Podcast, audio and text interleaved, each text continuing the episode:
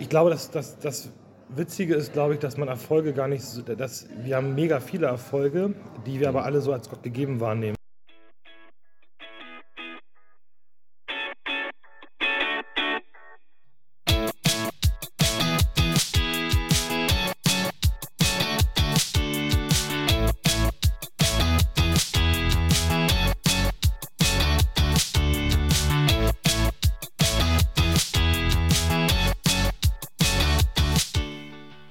Fußballgeschichte, Fankultur, Groundhopping. Football was my first love ist deine Anlaufstelle für Fußball-Audio-Inhalte, Fußball-Podcasts und Hörbücher in der Football was my first love App.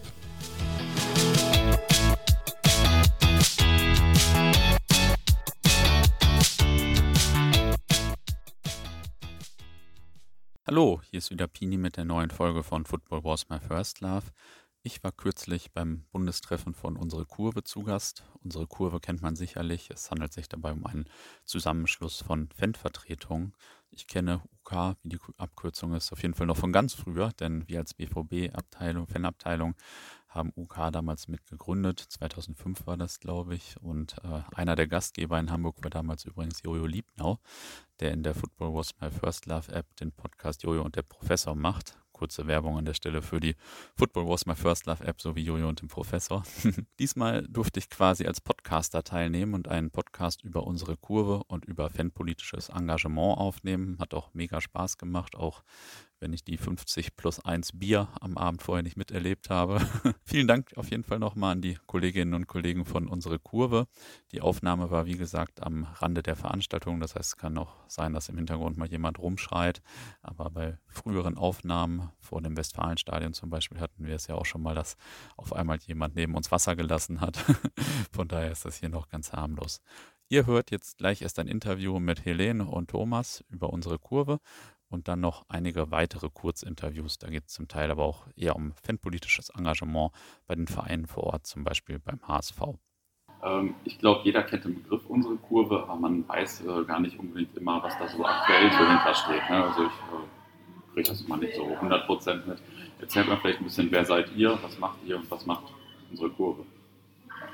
Ja, hi, ähm, ich bin Helene, ich bin erste Vorsitzende von unserer Kurve, jetzt gerade auch nochmal neu gewählt, ähm, in das dritte Jahr dann sozusagen. Ähm, ich komme aus Freiburg, bin dort in der Supporters Group Freiburg engagiert, schon ziemlich lange. Wir verstehen uns dort als Interessengemeinschaft aktiver Fußballfans und sind Mitglied bei unserer Kurve, weil wir es wichtig finden, dass bundesweit auch fanpolitische Themen vertreten werden und genau das ist die Kernaufgabe von unserer Kurve. Ja, moin, ich bin Thomas. Äh, ich war bis gestern auch noch im Vorstand von unserer Kurve, komme eigentlich von der Fanabteilung von VfL Osnabrück.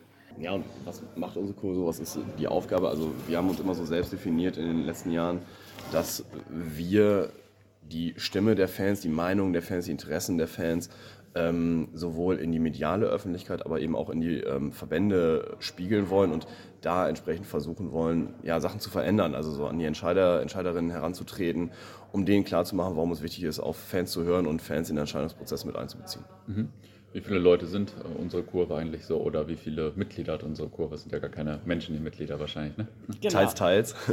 ähm, wir haben ja vor zwei Jahren äh, unsere Kurve von einer Interessengemeinschaft in einen eingetragenen Verein überführt und ähm, da sieht es jetzt so aus, dass du unsere Kurve-Mitglied, also die, die ordentlichen Mitglieder äh, können nur Fan-Dachverbände, lokale Fan-Dachverbände mhm. sein. Das sind aktuell, Helene, ich glaube 26. 24 äh, haben wir mhm. gestern nochmal gezählt. Und es sind auch Interessengemeinschaften, zum Beispiel wie wir als unabhängig äh, vom Verein organisiert oder auch Fanabteilungen. Mhm. Also es kann so alles sein, alle, die lokal fanpolitische Themen vertreten und voranbringen und es nicht monothematisch, sage ich mal, für einen bestimmten Bereich mhm. machen. So kann man es vielleicht zusammenfassen. Genau, 24 genau, haben das, wir davon. Das, das sind die, die ordentlichen Mitglieder sozusagen im eingetragenen Verein und dann gibt es noch Fördermitglieder. Das sind diejenigen, die wirklich als Einzelperson, also wenn du Bock hast, irgendwie unsere Arbeit zu unterstützen, mhm. kannst du unseren Mitgliedsantrag ausführen, dann bist du Fördermitglied bei uns. Guck das wusste ich zum Beispiel gar nicht. Wir geben dem Nachtrag, äh, Nachtrag direkt erstmal einen Antrag mit, gar kein Problem. äh, ja, Mitgliedsbeitrag für ähm, ordentliche äh, Mitglieder natürlich 50 plus 1 Euro. Mhm. Ja, sehr gut. Und ich habe ja auch gestern schon, also vorhin schon gehört, dass gestern auch 50 plus 1 Bier getrunken wurden. ja, das habe habe ich auch so gemerkt. Die, so die magische Zahl hier. Ist ein Muss bei jedem K-Treffen, immer diese Zahl zu treffen, Minimum. aber vielleicht, weil du nochmal nach Zahlen gefragt hast, sind natürlich jetzt 24 Mitgliedsorganisationen, die aber ja teilweise wirklich richtig viele Mitglieder haben. Also die Fan-Förderabteilung von Eintracht Frankfurt äh, hat äh, zigtausende Mitglieder und deswegen ja. kommt man manchmal äh, auf diese Zahl von 300.000, die wir erzählen, wenn wir von Medien gefragt werden, wen vertretet ihr mhm. eigentlich? Dann sagen wir ja so bis zu 300.000, weil wir halt ja. Eine Organisation der Organisationen sind. Ja. Und ähm, ich glaube, das ist aber auch wichtig, diese Zahl ab und zu zu nennen, weil wir es gewohnt sind als Fans, dass wir auch oft kleingeredet werden. Das heißt, für wen sprecht ihr eigentlich? Und die Hansele in der Kurve und so.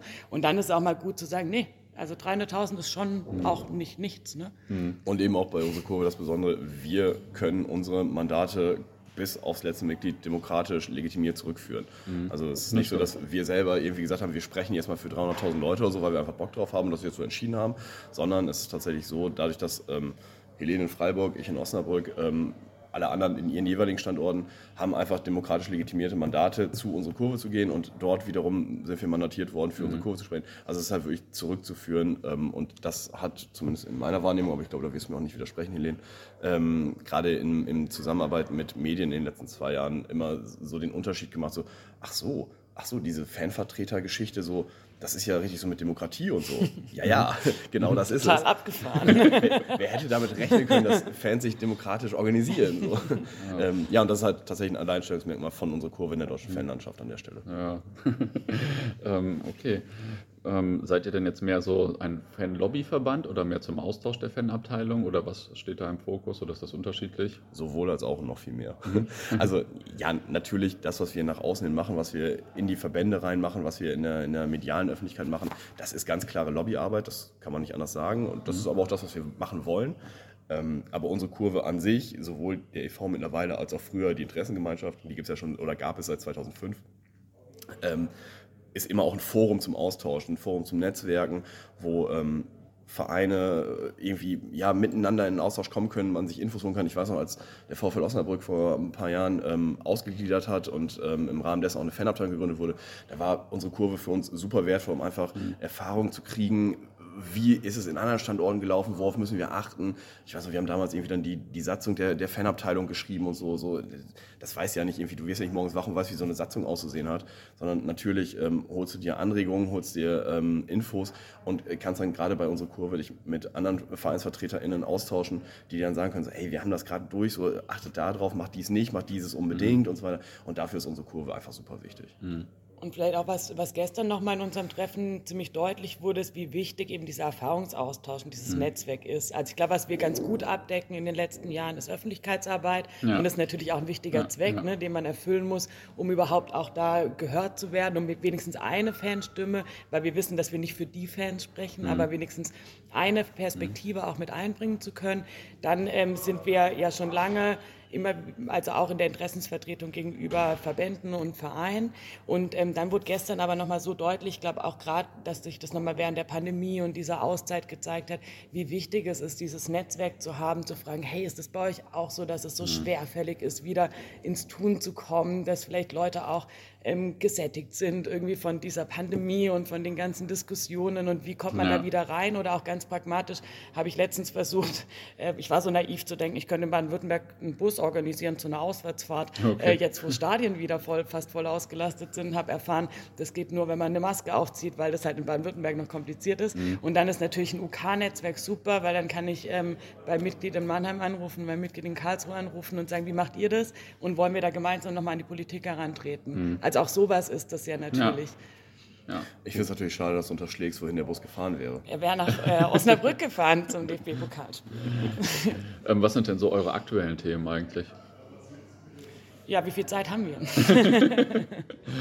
ich mache mal den Anfang. ja, gerne.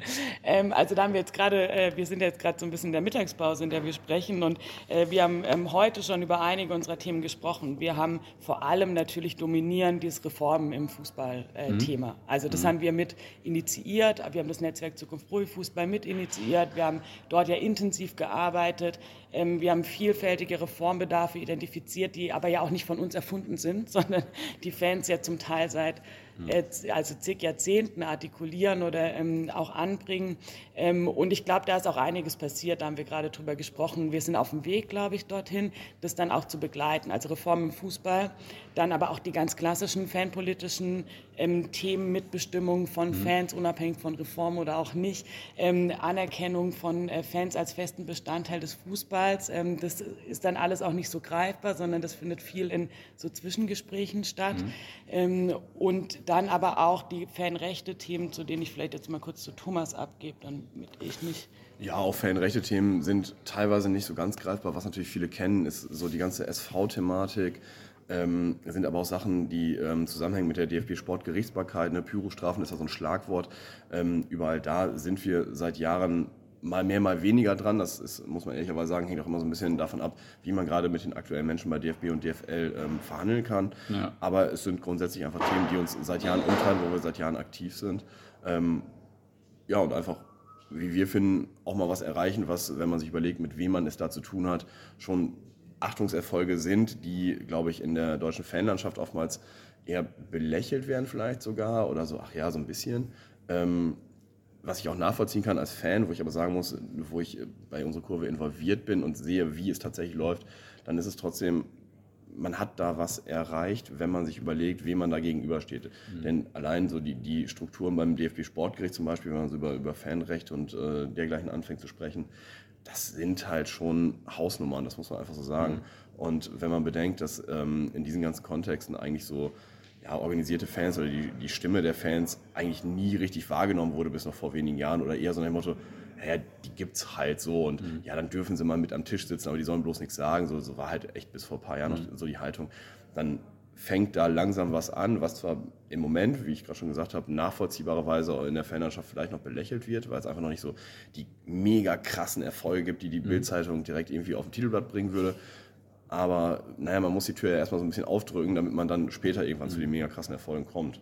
Du hast gesagt, mit wem man da zu tun hat. Äh, mit wem hat man denn da zu tun? Also wenn euch irgendwas nervt, ruft ihr dann bei Christian Seifert an oder ähm, ruft ihr auf der äh, zentralen Nummer vom DFB an oder wie läuft sowas? Wir schreiben eine E-Mail an info.dfb. da kommt nie eine Antwort. Ne? Wie bei allen anderen auch. Nein, es ist natürlich äh, vielfältig. Ähm, Natürlich gibt es Themen, die von ihrer Bedeutung so hoch gewertet sind, dass man tatsächlich das auch mal direkt mit Christian Seifert oder halt auf dieser Ebene direkt anbringt, da den Austausch sucht. Aber es gibt natürlich auch so Fach- und Spezialthemen. Ich bleibe jetzt mal eben bei der, bei der Sportgerichtsbarkeit.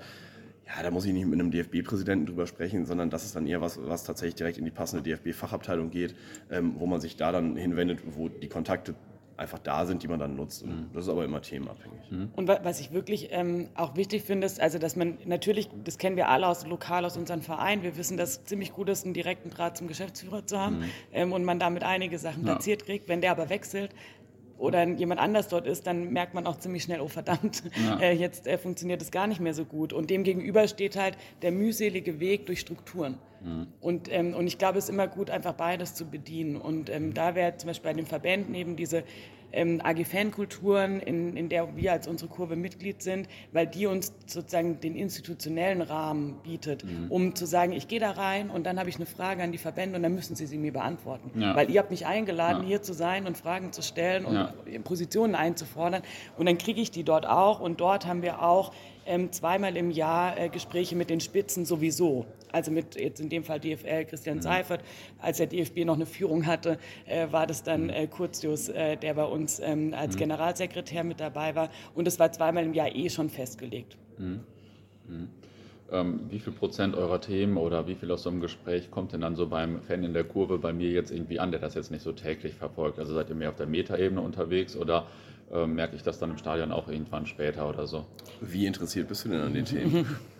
ähm, das kommt darauf an. Ich würde sagen, in der Woche bin ich relativ interessiert. Wenn ich Samstag im Stadion stehe, habe ich meist für andere Sachen nur im Kopf. Aber genau das ist ja der springende Punkt. Ja. Ähm, uns ist vollkommen bewusst, dass das, was wir hier machen, nicht unbedingt so die super sexy Themen sind.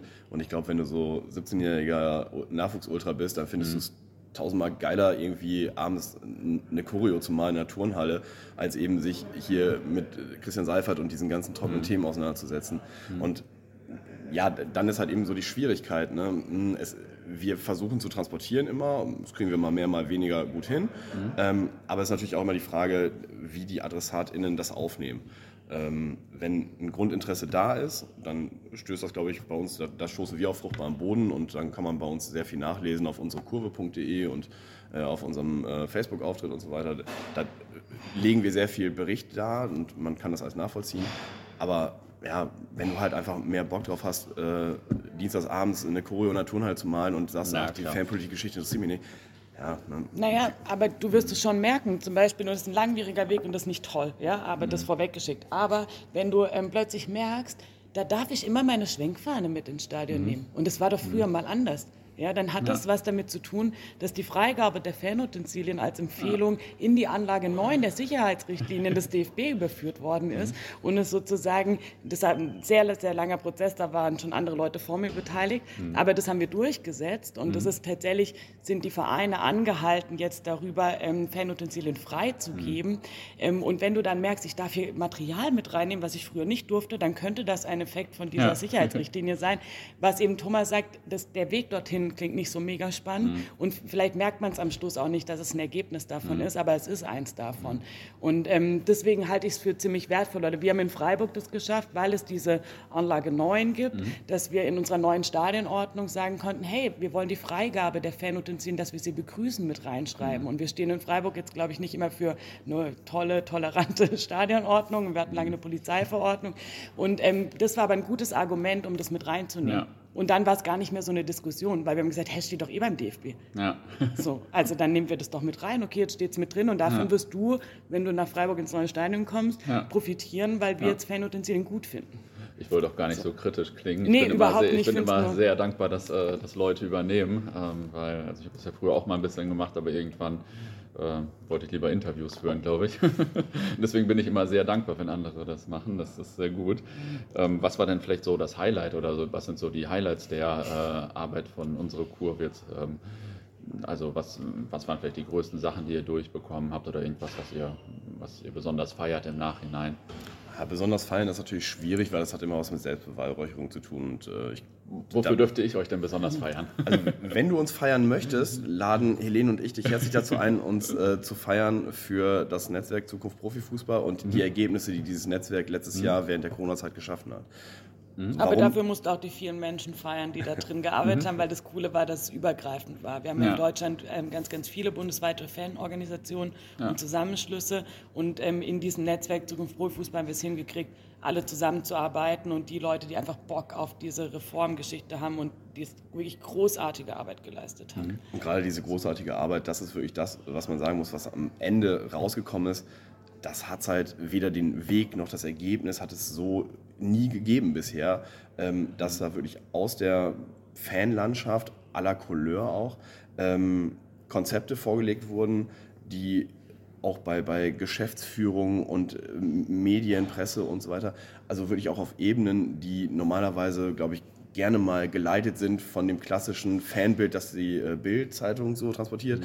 ähm, dass selbst die aufgehorcht haben, sich das durchgelesen haben und plötzlich gemerkt haben, so, okay, krass, Fußballfans haben ja auch irgendwie, machen sich Gedanken, haben was im Kopf und also allein die, die Konzepte, die da rausgekommen sind, ich glaube, das ist jetzt so eine Mischung aus Werbung und Anti-Werbung gleichermaßen, die Konzepte, die dabei rausgekommen sind, das ist ein Niveau, das, also das kannst du auch an der Uni als Hausarbeit abgeben, so mhm. Minimum. Ähm, das wird nicht mehr jeden Fan im Stadion. als Doktorarbeit ab oder so. Weiß nicht, dann könnte man anschließend Minister werden, habe ich letztens gehört. Ähm, nein, aber tatsächlich, ähm, das, das, wir sind uns dessen bewusst, dass ähm, das nicht mehr jeden Fan im Stadion mitnimmt, weil es einfach dafür zu speziell ist, teilweise auch zu hochgestochen ist.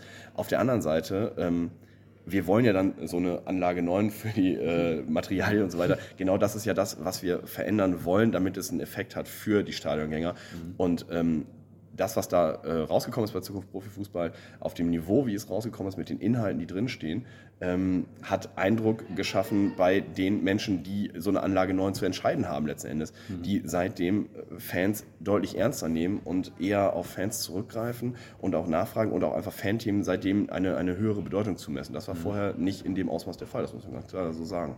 Das wäre meine nächste Frage gewesen, ob so die Ansprechpartner bei DFB und DFL oder auch den Medien vielleicht sich in den letzten zehn Jahren so im Kopf da ein bisschen gewandelt haben, weil die das vielleicht auch viel mehr verstehen mit den Fans oder Also dass Fans relevant sind oder Faninteressen mehr verstehen. Ist das Also- eure Wahrnehmung? Also ich finde es schon krass, wenn du dir ab der Pandemie, also ich würde das mal so als Marker nehmen, als tatsächlich da März, wann war das? März, April, April äh, 2020, ähm, als die Unterbrechung da war. Ähm, und das hat dazu geführt, also dann war das ja medial ein Riesenthema. Ähm, und plötzlich hat es halt die ganze Gesellschaft gefühlt interessiert. Man hat ja eh nichts zu tun, also guckt man mal auf den Profifußball, was da so eigentlich los ist und warum der sich so anstellt. Und ähm, da haben wir eine sehr, sehr hohe ähm, Presse-, Öffentlichkeitsaufmerksamkeit ähm, als Fans auch erhalten und auch mit uns. Also ich finde schon, dass wir auch so ein bisschen wie so die bodenständige Stimme des Fußballs Ja, und so. auf. Auf die sollte man doch mal hören, anstatt auf die, die da immer Ja. mehr Geld mit verdienen wollen. Und ich habe das Gefühl, was uns da gelungen ist, ist ähm, sowohl das ähm, Medien auch ähm, sagen, boah, das sind seriöse Ansprechpersonen, mit Mhm. denen kann ich Gespräche führen. Ähm, und die sind auch offen dafür, weil es gibt ja auch von vielen Menschen eine Skepsis, auch sehr berechtigt aus einer Historie heraus, Mhm. warum man nicht mit der Presse spricht. Und wir können da, glaube ich, so ein Mittelding einnehmen, was Mhm. Ja. irgendwie so, da wäre, glaube ich, Metaebene tatsächlich ein, ein positiver besetzter Begriff Ja, dafür, absolut. um darüber zu sprechen und trotzdem nicht über jemand zu sprechen, sondern wir sind halt auch noch äh, aktive Fans. Ähm, das, äh, jetzt habe ich den Faden verloren, was ich dir eigentlich damit erzählen wollte, dass wir einerseits diese Öffentlichkeitsarbeit haben, da als Ansprechperson wahrgenommen werden und es immer mehr ist. Und ich erzähle dir gleich, wenn es mir wieder einfällt, was der andere Punkt war. Ich, ich würde mal übernehmen, was man halt wirklich, äh, Helene hatte gerade selber auf den Beginn der Corona-Zeit ähm, abgehoben, was, was man da wirklich gemerkt hat, äh, die, insbesondere die Presse hatte nichts mehr zu berichten. Es gab ja keinen Sport mehr, über den man berichten konnte. Und dann ist natürlich der nächste Gedanke, wenn du so als, als Medienmensch arbeitest, ja, das betrifft ja dann die Fans von dem Sport. Fragen wir die auch mal. Ha, scheiße, wir können ja nicht mehr vor Stadion gehen und irgendeinen besoffenen Typen abfangen, der uns irgendwie drei Sätze lallt Ja. hm, ja, aber wie können wir jetzt Fan stimmen? Und dann fangen sie plötzlich an zu recherchieren und sind dann irgendwann auf äh, dieses unsere Kurve gestoßen und haben da mal angefragt und äh, also ich kann mich noch an Presseanfragen erinnern, so möchte, äh, kann Ihr Fanclub mal Stellung nehmen und so, wo wir halt so gesagt haben, na, Fanclub, ich glaube, ihr habt das noch nicht ganz verstanden, recherchiert mal weiter. Aber ähm, tatsächlich ähm, ging dann nach und nach so ein Schneeballsystem los. Dann haben wir so die, die ersten ähm, Interviews von, von Bedeutung gegeben auch und nicht nur in irgendwelchen Fachmagazin oder von irgendwelchen kleinen Journalisten, die einen persönlichen Bezug dazu haben, sondern dann waren wir halt irgendwie in der Süddeutschen Zeitung, im Doppelpass oder, oder, oder. Und dann ging das Schneeballsystem los, dass dann natürlich auch andere JournalistInnen ähm, gecheckt haben, okay, da gibt es irgendwie so diese, diese Fans, die anscheinend auch dieses äh, demokratisch legitimierte Mandat haben, die irgendwie drei Sätze gerade aussprechen können und das, was sie dann inhaltlich sagen, das ist auch nicht ganz so verkehrt. Ähm, und da muss man schon sagen, hat Corona uns so gesehen echt vorangebracht. Also das, das war was Positives an Corona, um es mal so zu sagen, ähm, dass wir da eine, eine viel größere mediale Aufmerksamkeit erhalten haben, um unsere Punkte und damit ja die Punkte der, der deutschen Fußballfans viel besser in der Öffentlichkeit Ja. platzieren zu können. Und wenn du sowas in der Öffentlichkeit platzierst, kannst du damit natürlich gleichzeitig auch deine Verhandlungspartner ein Stück weit unter Druck setzen. Ja, ja. Denn vorher war die klare Deutungshoheit bei sowas, war halt immer wahlweise bei Sky, Premiere, hast du nicht gesehen, oder eben DFB, DFL. Und es gab ja niemanden, der dagegen gesprochen hat, sondern dann gab es eher so einzelne Stimmen innerhalb dieser Konsortien, die gesagt haben, ja, aber die Fans wollen ja auch. Ja, man könnte ja auch einfach mal direkt die Fans fragen, aber dann war es für Ja. Presse immer so, ja, hm, wen fragen wir denn da? Und das hat sich jetzt gewandelt und das ist sehr, sehr interessant zu sehen und es freut uns auch einfach, ähm, ja, dass jetzt viele Menschen gecheckt haben, wenn wir die Fans fragen wollen, Mhm. dann haben wir Ansprechpersonen, dann können wir an Pressehead unsere Kurve irgendwie eine E-Mail schicken und kriegen auch noch eine Antwort. Mhm. Wobei ich sogar finde, das hat sich kurz vor Corona schon geändert bei den Hop-Sachen und so weiter. Da hat sich das ja in Ja. dem Thema innerhalb von Stunden gedreht. oder Und innerhalb was für ein krasser Tagen. Erfolg, oder? Das war diese richtig krass. diese Ja. Wendung, also ich finde, Ja. das muss man sich immer wieder vor Augen führen. Wir waren alle die Verlierer. Ich war so, wie ich im Bus von Dortmund zurücksaß und gedacht, wir waren sprachlos und gedacht, was, was passiert in Mhm. diesen Medien? Was, was, was erfindet ihr euch gegen uns? Mhm. Ja? Also so, ihr checkt es ja gar nicht. Und dann über so eine kluge, überhaupt nicht so komplett geplant, aber von allen Mhm. Fanorganisationen so eine verschiedene Öffentlichkeitsarbeit, die dann innerhalb von einer Woche mit Ja, Jahr das war krass. dieses Thema gedreht hat. Also finde ich heute noch wirklich unfassbar. Ich weiß auch nicht, ob man, also das würde ich sagen, war ein Erfolg von allen Menschen, die daran beteiligt waren. Total. So, also Ja. Das fand ich richtig krass, ja.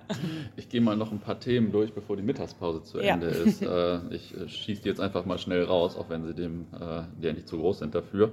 Ähm, seid ihr eigentlich für 2G oder 3G in den Stadien als Verband jetzt? Oder Ah, die aktuelle Lieblingsfrage in Interviews.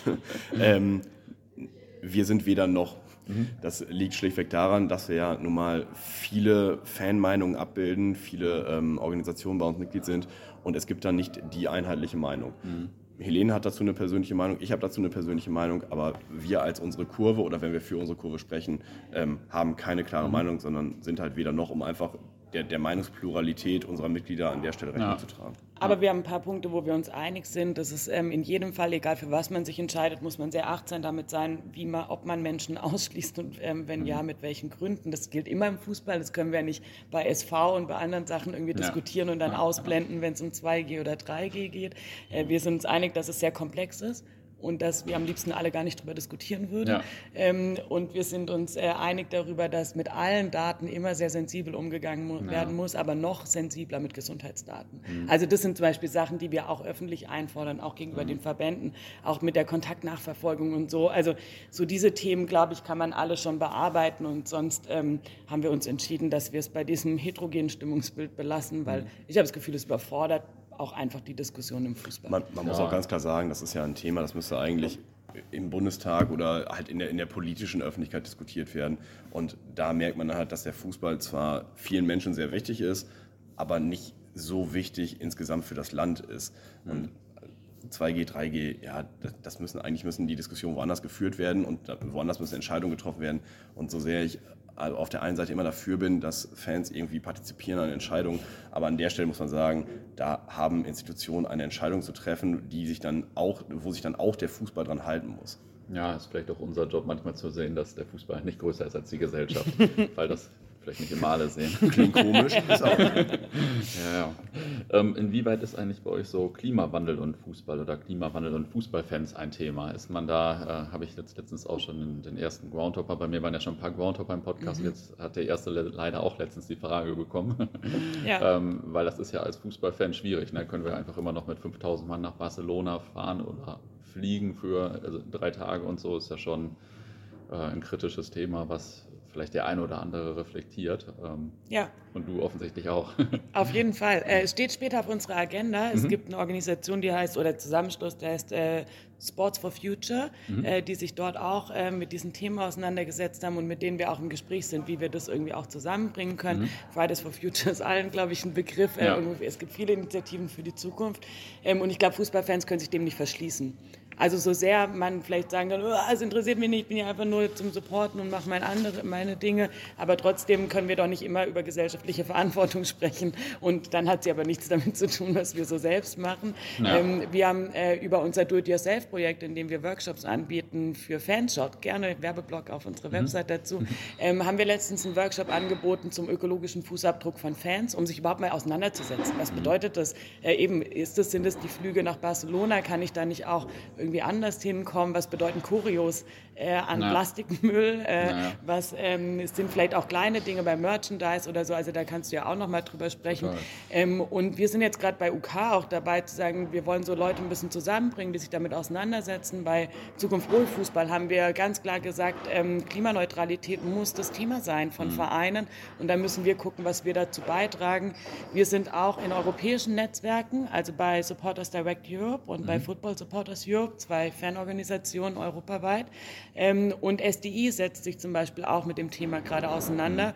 Und ich glaube, da wird einfach in dem, im nächsten Jahr noch mal einiges kommen. Und ich stelle mir eher vor, nicht mit dem Zeigefinger, sondern eher hey, so kannst du es vielleicht auch mit leichten Kniffs und Tricks ein bisschen besser machen, schon mal Stück für Stück. Und ähm, ich kann sehr empfehlen, international zum Beispiel zu schauen, mit dem Nachtzug zu fahren und eine ja. Zugreise zu machen. Und ich glaube, das würden ja auch viele Hopper bestätigen, dass du da ja. auch nochmal ganz andere Erfahrungen machst, wie ähm, ja, mit dem Flugzeug von A nach B. Braucht aber mehr Urlaub, aber. Ja, klar. aber die Fahrt ist ja das Schönste. ähm, Fußball in drei Jahren, was ist da anders vielleicht? Also am modernen Fußball? Ich glaube, wir haben vor zwei Jahren angefangen zu merken, dass wir Fragen mit wie, was ist in drei bis fünf Jahren mhm. nicht beantworten sollen, mhm. weil also sowas wie Corona ist, glaube ich, uns allen eine Lehre. Mhm. Es wird sich immer was verändern, hoffentlich zum Guten, bestimmt aber auch zum Schlechten. Also ich weiß nicht, Helene, ich, ich, würde mir nicht anmaßen, da jetzt irgendwie zu sagen, in drei Jahren wird es so und so sein. Ich habe zwar Wünsche, aber naja, realistisch. Ich realistisch gibt es ja eh nicht. Ich meine, wir können in die Glaskugel schauen, wir können schauen, was wir vielleicht vorantreiben wollen, damit der Fußball hoffentlich in äh, drei Jahren so mhm. oder so ist.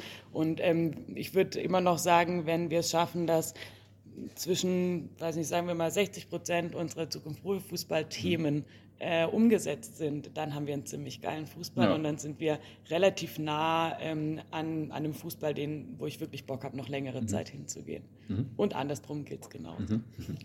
Jetzt vielleicht noch ein, zwei persönliche Fragen. Ähm, warum engagiert ihr euch eigentlich fanpolitisch? Denn ähm, das ist jetzt ja wahrscheinlich allein schon dieses Wochenende keine Sache von zwei Stunden oder so, sondern äh, sehr viel Lebenszeit ja auch. Also ich kann es natürlich ein bisschen nachvollziehen, aber ähm, ist ja trotzdem immer interessant. Ich glaube, man muss einfach Bock drauf haben. Also, so wie ich vorhin gesagt habe, dass irgendwie der 17-Jährige läuft dann in die Turnhalle abends, um die Kohle zu malen. Mhm. So habe ich für mich irgendwann mal festgestellt, so, nee, ich habe Bock drauf, hier so einfach Interessenspolitik zu machen. Ähm, mhm. Natürlich ganz viel Idealismus dahinter. Ne? Klar, ja. irgendwie, ich, ich habe so ein Idealbild, wie ich irgendwie so einen Fußballtag, so ein Stadionerlebnis genießen will. Und dann im Laufe meines Fanlebens merke ich so, okay, fuck, das wird irgendwie die ganze Zeit mehr eingeschränkt, weil irgendwelche Sicherheitsottos oder Vereinsdullis der Meinung sind, die müssen da irgendwie sonst was reglementieren. Ja, wie kann ich dem denn was entgegensetzen? So, ich äh, habe dann für mich selber irgendwann entschieden, ich kann natürlich in der Kurve oder irgendwie, keine Ahnung, beim Auswärtsspiel gegen die Bullen oder so, kann ich natürlich pöbeln, aber damit verändere ich ja nichts. Okay, wie mhm. kann ich was verändern? Ja, indem ich irgendwo mich engagiere, organisiere und dann irgendwie so die, äh, was war's, Anlage 9 in irgendwie tralala. so, das ist halt super dröge und trocken, wenn man sich das erstmal so anhört. Aber das ist ja tatsächlich das, was am Ende unmittelbare Auswirkungen auf mein individuelles Stadionerlebnis hat. Ja. Ähm, und daraus ziehe ich meine Motivation. Ja. ja, weil ich Fußball halt geil finde, dummerweise. Soll ich auch noch erzählen? Ja, gerne. Ja. ähm, ich, bei mir ist tatsächlich, Fußball bedeutet mir unfassbar viel und ich bin Fußball aufgewachsen äh, und im Sportclub in meinem Fall ähm, in Freiburg und, ähm, und war da in ganz vielen verschiedenen Bereichen, weil ich finde es so toll, dass du, du kannst ja, weißt du, da als Kind sein, weiß jeder, glaube ich, der so eine Fanbiografie hat und da bist du anders, wie wenn du jugendlich bist und ja. dann bist du nochmal anders, wenn du so ein bisschen älter wirst und, und irgendwie gibt es immer einen Platz für dich und mhm. du kannst mhm. da sein, du kannst Gemeinschaft erleben und ich kann die mit Menschen erleben, die ich teilweise schon sehr, sehr lange kenne und nur weil Fußball, wir im Fußball miteinander verbunden sind ja. und dich auch, und das ist keine Phrase, die ich einfach mittlerweile nicht mehr woanders kennenlernen würde, weil sich die Welten immer mehr Total. voneinander verabschieden verabschieden. Und das gibt mir tatsächlich unfassbar viel. Ähm, und ich möchte gerne, weil ich glaube, dass ich das gar nicht so schlecht kann, irgendwie Interessen auch gegenüber anderen vertreten. Mhm. Und das möchte ich dazu beitragen, zu dieser Gemeinschaft und zu dem, warum so viele Menschen in Stadien gehen, ähm, weil mhm. wir da zusammen sein können und viele verschiedene Dinge drin finden, die uns Mut machen, die uns Hoffnung machen, die uns Spaß machen, die einfach einen witzigen mhm. Tag mit sich bringen mhm. und äh, Anekdoten. Und ähm, da ähm, sozusagen denen auch, die das vielleicht nicht in der Lage sind oder keine Zeit haben, das auch woanders nochmal anzubringen, mhm. ähm, das motiviert mich, das zu machen und, ähm, und dort laut zu sein für die Leute, die den Fußball lieben. Mhm. Anekdoten ist ja das äh, perfekte Stichwort. Am Ende muss nämlich immer jede und jeder hier noch eine Anekdote aus seiner Fankarriere oder hier aus äh, der UK-Karriere erzählen. Ähm, interessant, amüsant und ihr lacht auch schon beide. Ja, ich, ich lache, weil Thomas gesagt hat, er macht das.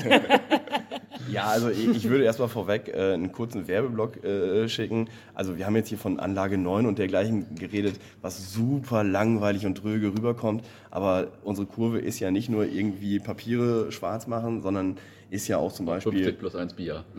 Auch 50 plus 1 Bier trinken. In der Tat, das ist nämlich auch das Spannende, so einfach ja, du, du, kommst halt zusammen mit Fußballfans anderer Vereine so und im Grunde irgendwie, man hat ja dann doch dasselbe Hobby und ist ähnlich bescheuert so und das vereint dann ja auch, insbesondere an der Theke.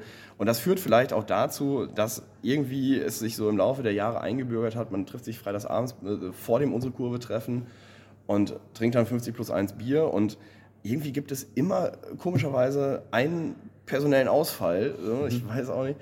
Und also das Highlight war tatsächlich mal so vor einem Jahr ein Sportskamerad hier, der musste dann zu fortgeschrittener Stunde ähm, von der Toilette geholt werden, weil er da einfach irgendwie eingeschlafen ist. Und das ist ihm zum Glück bis heute sehr unangenehm, aber wir wären auch nicht müde, ihn darauf äh, hinzuweisen und daran zu erinnern. Ja, aber da hat sich das ja sehr gut entwickelt, denn früher bei den UK-Treffen, also ganz am Anfang, als wir nur Hamburg, Dortmund, Frankfurt waren, da sind wir immer sonntags morgens in aller Frühe losgefahren und bei euch werden die jetzt immer länger und bald sind die vielleicht eine Woche oder so. Hört sich sehr gut an. Die, die Treffen werden länger, die Nächte werden kürzer. Ganz komische Entwicklung. Ja, top. So, jetzt geht's direkt weiter mit Christian vom HSV Supporters Club. Ja, moin, erzähl erstmal, wer bist du, was machst du? Äh, ja, mein Name ist Christian, äh, Spitzname Ossi, äh, komme aus Berlin, wohne seit 30 Jahren, äh, allerdings in der wunderschönen Hansestadt Hamburg. Ähm, was mache ich? Aktuell bin ich äh, stellvertretender Abteilungsleiter des HSV Supporters Clubs. Mhm. Ähm, das ist die größte Abteilung des Hamburger Sportverein e.V. mit aktuell knapp 68.000 Mitgliedern. Mhm. Äh, mache das mit einem Fünfer-Team zusammen. Ähm, jetzt in meiner zweiten Amtszeit, habe das Ganze schon mal von 2007 bis 2014 gemacht und bin so seit 2003 ehrenamtlich in allen möglichen mhm. Positionen, äh, fanpolitisch, vereinspolitisch äh, unterwegs. Cool, das ist ja schon ziemlich lange. Was motiviert dich denn, das so lange zu machen? So? Weil es gibt ja auch viele, die sich zwei Jahre engagieren und dann keinen Bock mehr haben.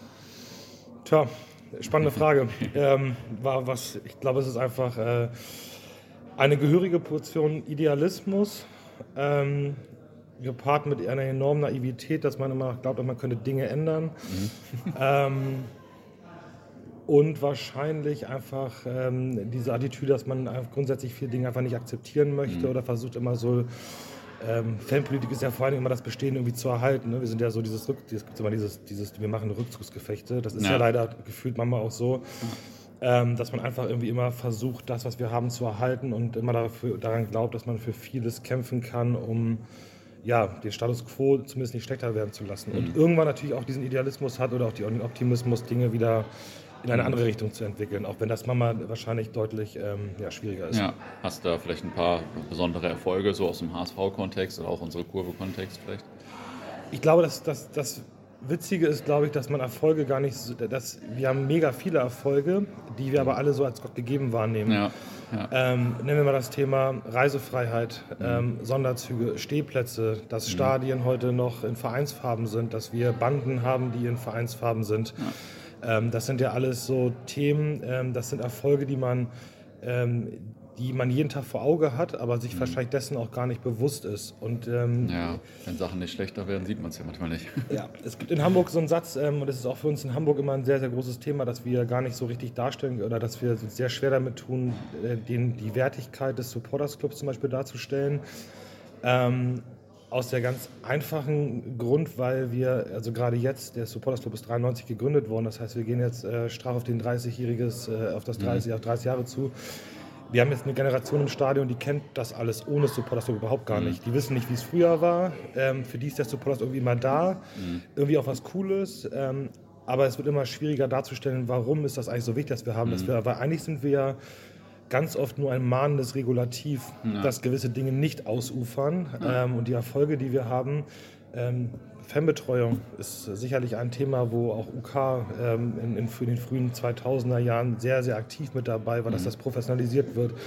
Stellung der Fanprojekte, dass man überhaupt einen Ansprechpartner bei den Verbänden hat, ähm, einen Ansprechpartner auf Augenhöhe hat. Mhm. Ähm, diese dann, das ist eins in Deutschland, das, das unfassbarste Gut, was immer wieder ähm, glaube ich, was vielen gar nicht so bewusst ist. Wir sitzen heute hier mit, ich weiß gar nicht, wie viele Vereine da sind. Ähm, hier sind Vereine dabei, die sind sich durchaus auch Spinnefeind. Das ja. betrifft ja nicht nur unsere Organisation, das war ja auch früher bei, ähm, bei Pro 1530, bei BAF, bei Pro Fans. Immer wieder treffen da Szenen aufeinander, Vereine, Organisationen, die ähm, deren Vereine eigentlich Rivalen sind. Mhm. Ähm, und trotzdem spielt das an Tagen wie heute ähm, gar keine Rolle. Ja. Ähm, und ich glaube, das ist, wenn man auch mal einen Blick ins Ausland wagt, das ist etwas, das ist, glaube ich, auch einmalig. Das gibt es, glaube ich, in ganz, ja. ganz wenig Ländern in dieser, in dieser Form und auch in dieser Vielfalt, weil wir halt nicht nur wir als, ähm, ich sag mal, die ähm, eher eingestaubten Fanorganisationen, die das eher ein bisschen, äh, die Sachen ein bisschen nüchterner angehen, als vielleicht so eine, so eine Zusammen, äh, zum Bündnis von Ultragruppen, wo noch ein bisschen mehr Emotionalität dahinter ist und noch mhm. mehr jugendlicher, jugendlicher äh, Spleen dahinter steckt.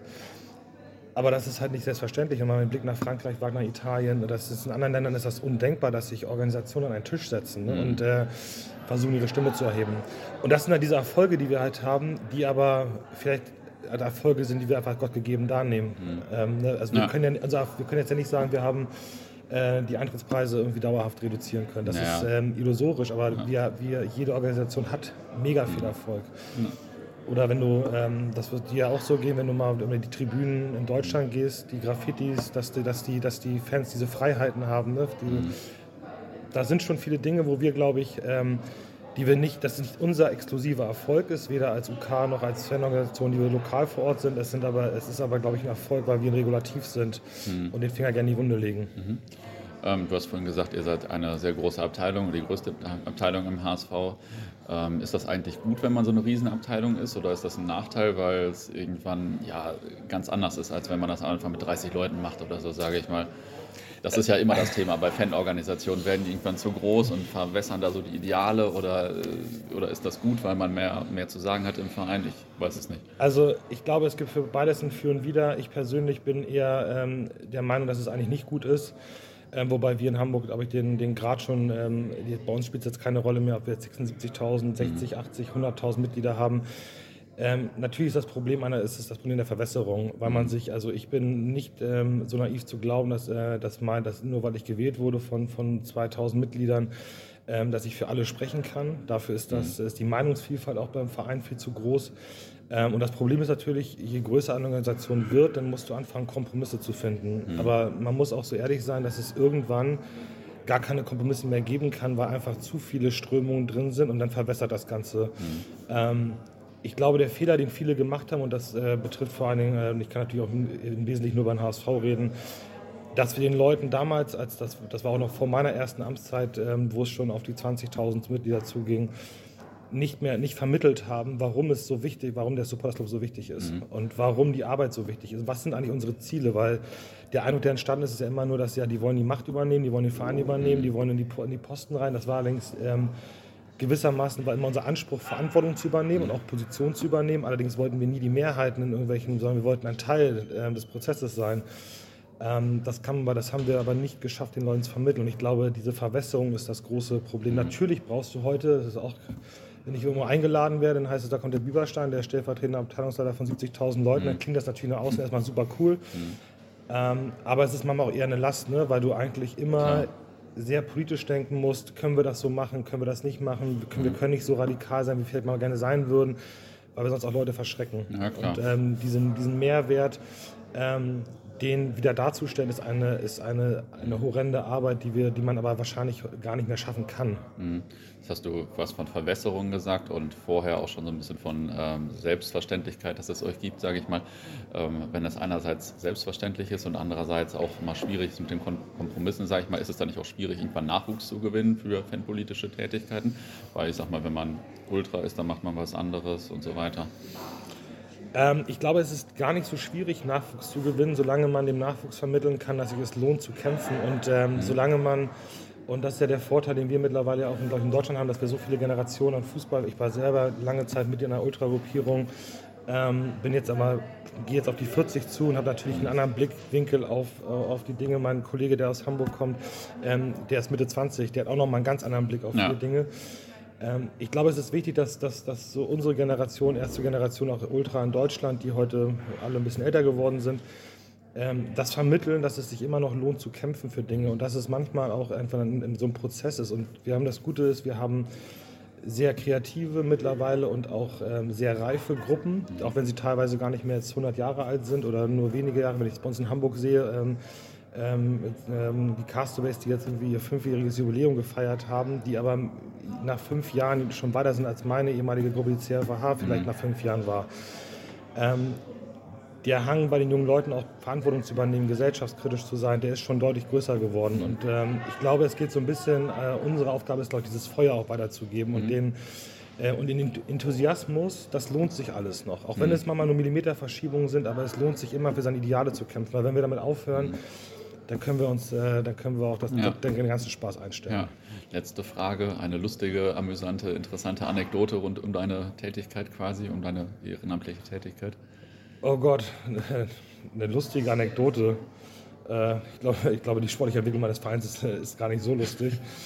ähm, vielleicht keine Anekdote, sondern einfach vielleicht nur der, so, so ein bisschen der, ähm, ähm, vielleicht ist es wahrscheinlich gar nicht so, nee, es ist eigentlich nicht lustig, sondern kann mal nur jeden motivieren, sich halt in seinem Verein ähm, sich einzubringen, ähm, mitzuwirken, das mitzugestalten ähm, und auch Teil dieses, dieses Systems Fußball zu sein. Ähm, wenn man davon Teil ist, hat man immer die Chance, irgendwie so ein bisschen Einfluss zu nehmen und ein Regulativ mhm. darzustellen. Ähm, aber lasst euch, oder ich sage jetzt mal einfach mal euch an die, an die Hörerschaft, ähm, nicht die die Leidenschaft zu diesem Spiel. Weil am Ende geht es um Fußball, es ist ein Sport. Es geht natürlich immer noch um mehr, aber am Ende geht es um 90 Minuten im Stadion sitzen ja. Ähm, oder stehen und singen. Ähm, diese, diese Passion sollte man nie verlieren, weil das mhm. sollte immer noch im, äh, im Vordergrund stehen. Cool, vielen Dank. Als nächstes ist Christina vom Arminia Supporters Club dran. Ja, erzähl mal, wie bist du denn so zu dem Thema Fanpolitik gekommen überhaupt? Ja, ich engagiere mich seit über zehn Jahren, glaube mhm. ich, jetzt im Arminia Supporters Club aktiv. Mhm. Da vor allem erstmal so im Bereich äh, Veranstaltungen anbieten für unsere ja. Mitglieder, also in, in, im Bereich der Fan- und Förderabteilung. Sowas wie tatsächlich Weihnachtsfeiern mhm. oder auch mal ähm, sowas wie Geocaching. Ähm, was haben wir sonst noch so gemacht? Äh, Meet and Greets mit den Spielern halt eben mhm. und so. Und ähm, ich habe dann auch immer mal ein bisschen äh, ja, mitgehört und so, war mhm. aber tatsächlich auch nie jetzt im Stehbockbereich unterwegs ja. oder so. Und bin dann, ähm, hatte dann auch irgendwann von unserer Kurve gehört und bin seit letztes Jahr März Pi mal Daumen dabei, ja. dazugekommen. Genau und eben über den ASC halt als Vertreterin dann entsprechend für meine Orga cool. nominiert oder sind, abgesandt, wie auch immer man das nennen mag. Was sind so bei Arminia Supporters Club? Das ist auch die Abteilung im Verein, ne? Genau, Armin, äh, der Arminia Supporters Club, also kurz ASC, ist die Fan- mhm. und Förderabteilung äh, im DSC Arminia Bielefeld mhm. und äh, unser Hauptaugenmerk liegt eben darauf, ein Angebot für unsere Mitglieder äh, vorzuhalten, aber auch eben uns im Bereich Fankultur, Fanpolitik, und ähnliches eben zu engagieren mhm. und dort eben auch Positionen zu beziehen oder auch Aktionen ja. zu machen. Sowas wie zum Beispiel eine Erinnerungsfahrt, die wir letztes Jahr gemacht haben. Ja, ja. Letztes Jahr? Ja genau, oder vor Corona äh, zu Wewelsburg ah, im ja. Kontext Fußball im Nationalsozialismus. Cool. Was sind so eure aktuellen Themen im Moment also? Jetzt äh, ist ja ein besonderer Ja, Zeit es ist ja ein bisschen, genau, wir kommen jetzt gerade wieder so rein. Wir haben äh, ein Pavillon, das ist unser ja, mhm. Ansprechort im Stadion, wo wir eben auch äh, Auskunft geben. Unser äh, Fanmagazin, unser Abteilungsmagazin mhm. liegt da auch aus. Wir haben eigenen Merch. Und äh, wir bieten halt auch bestimmte Veranstaltungen an, sowas wie Spieleabende, also Online-Spieleabend mhm. jetzt. Und wir gucken jetzt mal so ein bisschen, äh, was wir jetzt demnächst wieder anbieten können. Wir haben uns in dieser Corona-Zeit insbesondere im Zusammenhang eben mit äh, Zukunft Profifußball und eben vor Ort mit äh, der Gedenkstätte für Julius Hesse mhm. engagiert, ehemaliger Präsident von Arminia, der im Holocaust gestorben, äh, mhm ermordet wurde, nicht mhm. gestorben ist, sondern ermordet wurde. Und äh, da waren wir halt mit aktiv. Das ging dann auch in der Zeit mit äh, ja. äh, der Erarbeitung der Sachen. Und da steht jetzt eben auch eine entsprechende Gedenkstätte. Und da soll es ja. auch ein Programm drum geben, also ja. im Sinne von nachhaltige Erinnerungsarbeit. Genau. Und der letzte Sommer war dann vor allem das Thema Zukunft Profifußball, mhm. wo wir ja auch dann unterwegs waren. Ja, ja, und was motiviert dich eigentlich so, das alles? Weil ich meine, ich, ich, vermute, du hast ja nicht so viel Zeit an sich, du hast ja wahrscheinlich genug zu tun. Ja, also es ist im Moment äh, so, ähm, ich bin recht spät zum Fußball gekommen. Ich gehöre mhm. jetzt nicht zu denen, die mit fünf Jahren irgendwie von, mhm. vom Vater auf die Alm geschleppt wurden, sondern ich gehe erst äh, zur Alm, seit ich äh, hier studiert habe. Mhm. Und war lange eben auch nur einfach Stadiongängerin, bin dann irgendwann eben beim ASC gelandet. Mhm und ähm, es ist einfach so, dass um den Fußball herum so viel in den letzten Jahren einfach so scheiße läuft. Mhm. Also das ganze Thema Kommerzialisierung, dann auch alle, also äh, es geht nur noch um Geld, es ist die Werbung, je, äh, das sind Unsummen, die da eben äh, einfach rotieren. Ja. Dann hast du auch Vorfälle im Kontext Diskriminierung mhm. und dann hattest du in der Corona-Zeit eben dieses Gefühl, der Fußball sieht sich als was Wichtigeres und sie haben nicht verstanden, warum ein Großteil ja. der Menschen das nicht so sieht. Und ähm, ja, und irgendwie hatte ich das Gefühl, vielleicht sind, glaube ich, auch nicht alle Gründe, aber irgendwie hatte ich das Gefühl, das gefällt mir nicht. Und mhm. ich möchte mich da irgendwie, also jetzt über meinen Verein hinaus, wo ich eben vor Ort ein paar Sachen mache, ja. auch einfach einbringen. Ja, cool. Und am Ende frage ich immer noch nach einer lustigen, interessanten, amüsanten Anekdote. Irgendwas, was dir besonders in Erinnerung ist oder was du immer gerne erzählst oder so.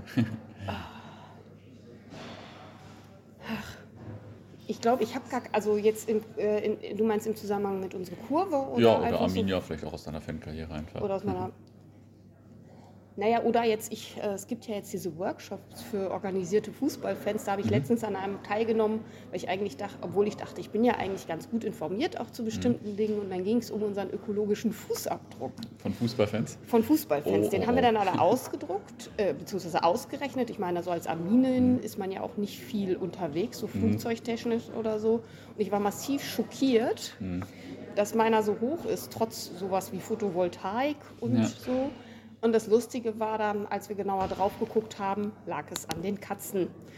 An den die, Katzen? Ja, krass. Die drei Katzen machten 1,6 Tonnen CO2. Ah. Das fand ich dann ganz lustig herauszufinden. Da sieht man dann erst, wo überhaupt alle solche Sachen sind. Das hat jetzt nicht explizit was mit Fußball zu tun, aber es war eben so ein Workshop, ja. der explizit ja. für die Fans eben angeboten wurde. Also. Und das war so, ganz, so, so, so ein riesen Aha-Effekt, wo man so dachte, hä?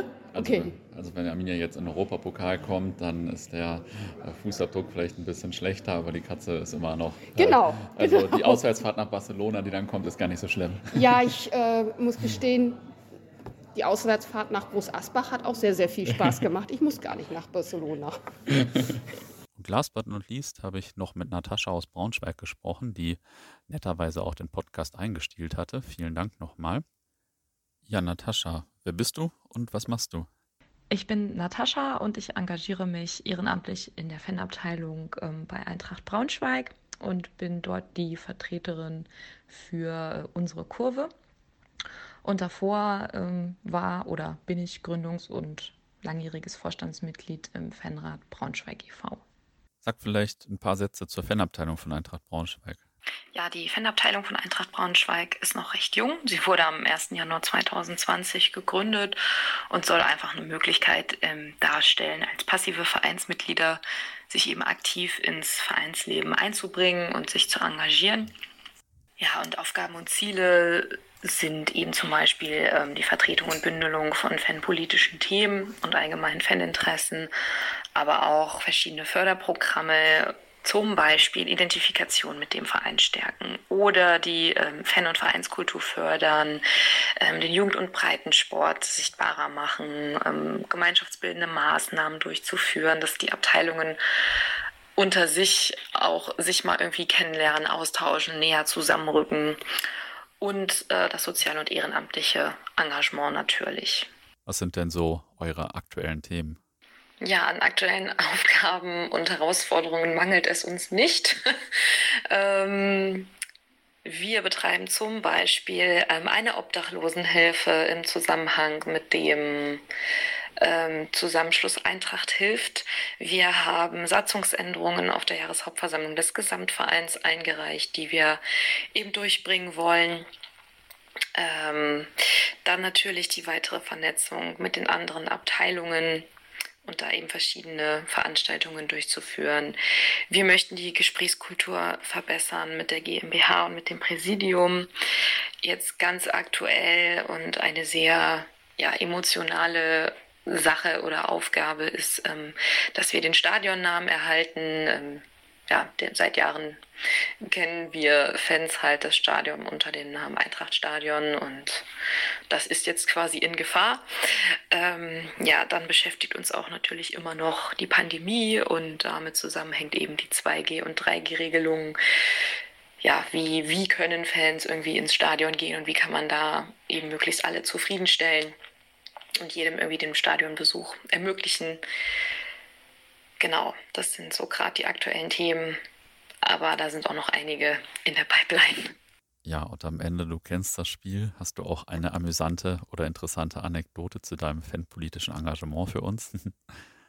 Also ich weiß jetzt ja nicht, ob das eine richtige Anekdote ist, aber äh, es gab da eine Geschichte, die ja ganz witzig ist. Und zwar waren das die Anfänge ähm, in meinem Engagement. Das war ich weiß gar nicht, wann das war. Es könnte ungefähr 2010 oder 2011 gewesen sein. Da gab es eine Bürgerbefragung ähm, in der Stadt Braunschweig zum ähm, Ausbau des Stadions. Und da war ich in einer äh, Arbeitsgruppe, die eben ja, äh, die Bürger sozusagen aufklären äh, wollte und eben ja, dafür, die, die einfangen wollte, dass sie halt mit Ja stimmen, weil wir Fans natürlich diesen Ausbau wollten. Und im Zuge dessen musste ich mich dann natürlich mit Kommunalpolitik beschäftigen, was ich halt vorher nicht gemacht habe. Ich war 19 oder 20 Jahre. Ähm, und in die gleiche Zeit fiel aber meine ähm, Bewerbungsphase für eine Ausbildung, weil ich mit der Schule fertig war.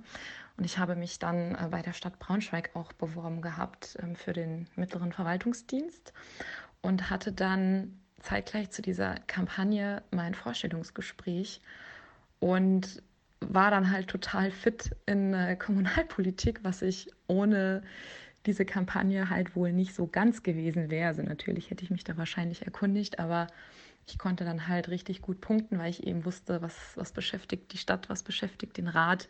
Ähm, ja, und bei den Fragen dazu im Vorstellungsgespräch habe ich dann, glaube ich, sehr gut ähm, glänzen können oder habe einen sehr guten Eindruck hinterlassen. Ich habe den Ausbildungsplatz damals dann auch bekommen.